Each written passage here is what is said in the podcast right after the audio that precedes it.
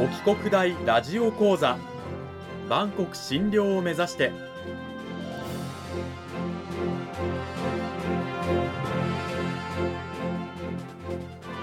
番組タイトルにある万国診療とは世界の架け橋を意味する言葉です。この番組はアジアの十字路に位置するここ沖縄にある沖縄国際大学で日々どのような研究や教育が行われているのかを発信していく番組です。案内人はラジオ沖縄アナウンサー小橋川響が務めます。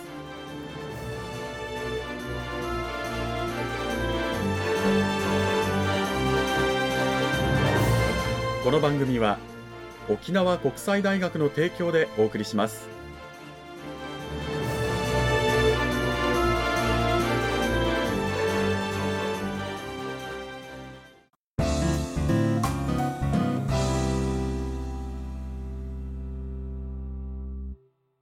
沖国大ラジオ講座今週は先週に引き続き沖縄国際大学産業情報学部産業情報学科の中野健先生を迎えてお送りします。中野先生今週もよろしくお願いします。よろしくお願いします。講義タイトルは安売りは得なのかと題してお送りしていきたいと思います。さあ今週の内容に入っていく前にまずは先週のお話の内容を軽く私の方でおさらいしていきたいと思います。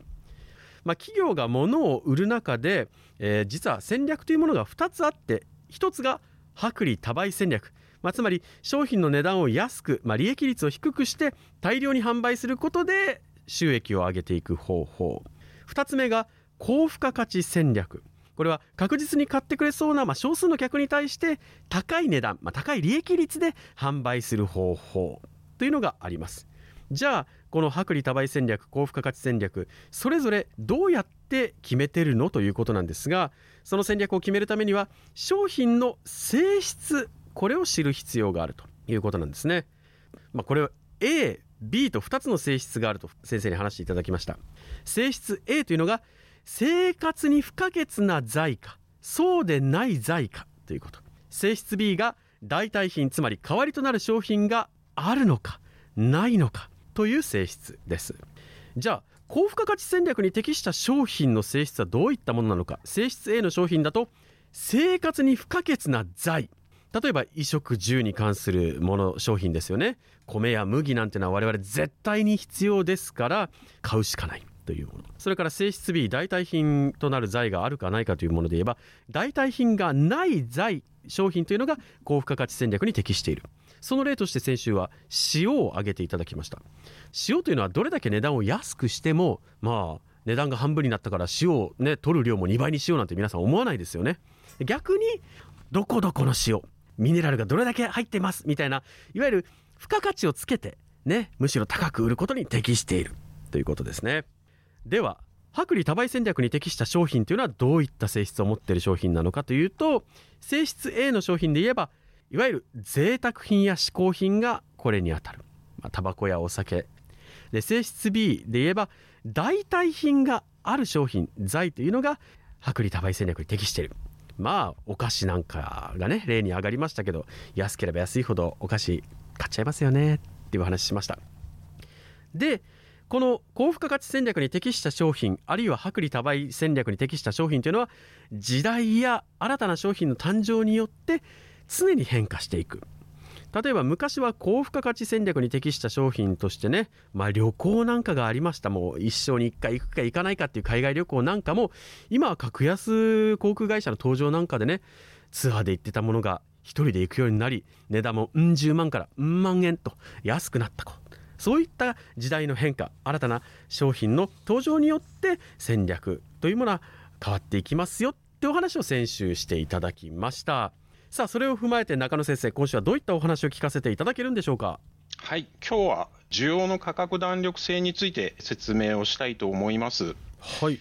需要の価格弾力性。これはどういったものなんでしょうか？はい、薄利多売戦略に適した商品なのか、あるいは高付加価値戦略に適した商品なのか、それを見分けるための一つの指標として、需要の価格弾力性というものがあります。具体的には、まあ、商品の価格が変化したときに、まあ、その商品に対する需要がどのぐらい変化するのかというのを目安にしている、これを需要の価格弾力性というふうに呼んでます。なるほど、需要の価格弾力性、これはまあ高い、低いというような言い方をするということなんですが、需要の価格弾力性が高い商品というのはどういった特徴、それから性質があるんでしょうか？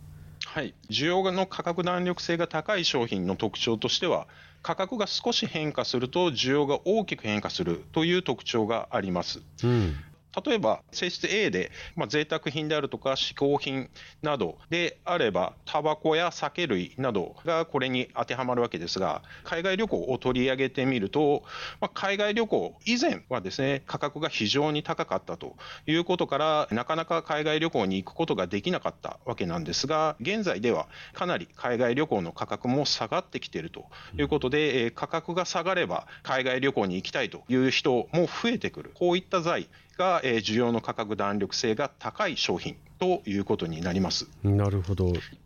他にもあるんでしょうか？はい、そして性質 B の方ですが、こちらは代替品がある材の方が需要の価格弾力性が高いということになります。需要の価格弾力性が高いということは、価格が少し上がったり下がったりすると、例えば価格が少し上がった場合は、そんなに高いんだったら他のものを買うわということになって、需要が大きく減ってしまう、うん、まあ、これが代替品のある財の特徴ということになるんですが、こういった財は需要の価格弾力性が高いと。いうことになりますなるほど、こういった商品というのは、薄利多売、高付加価値、どちらの戦略に適しているんでしょうか？はい、こちらの方は薄利多売戦略に適してます。少し値段を下げてあげると、多くの人が買ってくれるということになりますので、これは企業の利益を少し減らしてでも多くの商品が売れるということにつながってきますので、薄利多売戦略に適しているということになるわけです。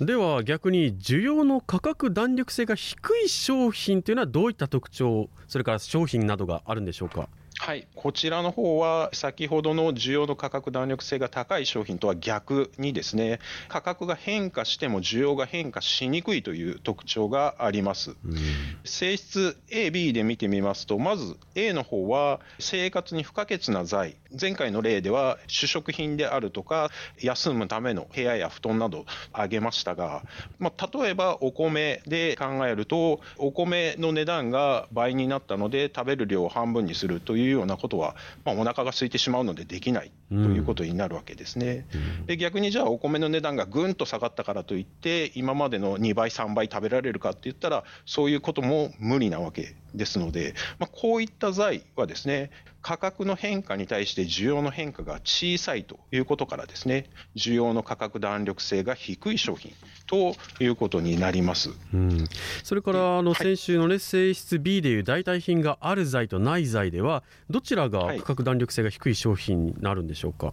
はい、性質 B の方は代替品がない材先週の例では塩であるとか味噌であるとかダイヤモンドなどの希少品あるいは新商品他に代わりのとなるような商品がない新しく生まれてきた材などがこれに当てはまります。こういった価格の弾力性が低い商品というのはじゃあ高付加価値戦略に適しているということになるわけですね。そうですね。例えばその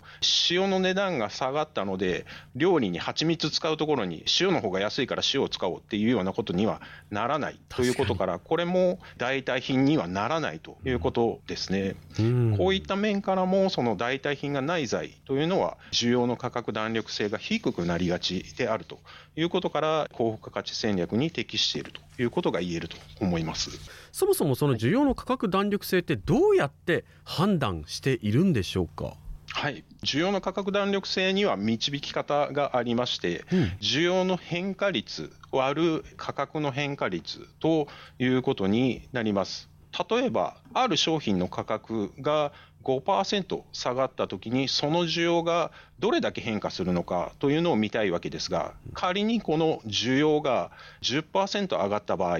えー、商品の価格は5%下がって、需要が10%上がっているので、これを式に当てはめますと、需要の変化率10%割る価格の変化率5%で、えー、答えは2という形になります。うん価格が変化したときに需要がどれだけそれに伴って変化するのかというのを表す指標だということになります。じゃあ逆に商品の価格が今度は10%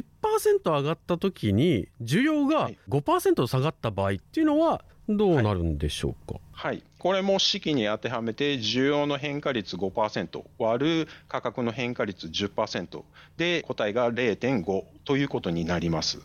先ほどの、ね、式では2今回は0.5ということなんですがえどちらが価格弾力性が高くてどちらが低いのかというと2の方が価格弾力性が高い、はい、はい、そうです。で0.5の方が低いというわけですね、はい、需要と価格の比率が同じであるというのが1になるわけですが、この1より大きいと、価格が下がった分よりも需要が上がる方が大きいと、まあ、価格の変化に対して、えー、需要の変化が大きく現れているということを意味しますので、うん、1より大きい場合は、需要の価格弾力性が高いということになります。1より小さい場合、需要の変化に対して価格の変化の方が小さいということを表してますので価格弾力性が低いというふうに捉えてます。安売りの効果が小さいということになるわけですね。そうですね。うん。はい。2週にわたって沖縄国際大学産業情報学部産業情報学科の中野健先生にお話を伺いました。中野先生どうもありがとうございました。ありがとうございましたさて中野先生のもとでですね学んでいる学生さんたちというのはどういったテーマでこうそれぞれ研究をしたりとかされているんでしょうか？はい。私のゼミでは各自に興味のあるテーマを選んでいただいて、まあ、その関心のある部分で研究を進めてもらうということをしています。最近のテーマで非常に面白かったのが沖縄県内の交通渋滞緩和のためにですねバスとレンタルサイクルを組み合わせるというような研究を行っている学生がいました、まあ、そのバス停にレンタルサイクルを設置しておいて自宅の近所からバス停までレンタルサイクルで行ってバスを利用する。降りた先にもレンタルサイクルがあって目的地までレンタルサイクルを利用できるというようなシステムを作ればバスの利用者が増えて自家用車が減ることで現状であっても交通渋滞を緩和できるんじゃないかという、まあ、そういった面白いテーマで研究をする学生もいます。さあ先週今週と話していただいたお話それから今ね先生がおっしゃってくださった学生たちの研究テーマ持っていろいろとね皆さんも興味を持たれたかなというふうに思うんですけれどもそんな方はぜひ沖国大の中野先生の研究室のドアを叩いてみてはいかがでしょうか。2週にわたって中野先生どうもありがとうございました。ありがとうございました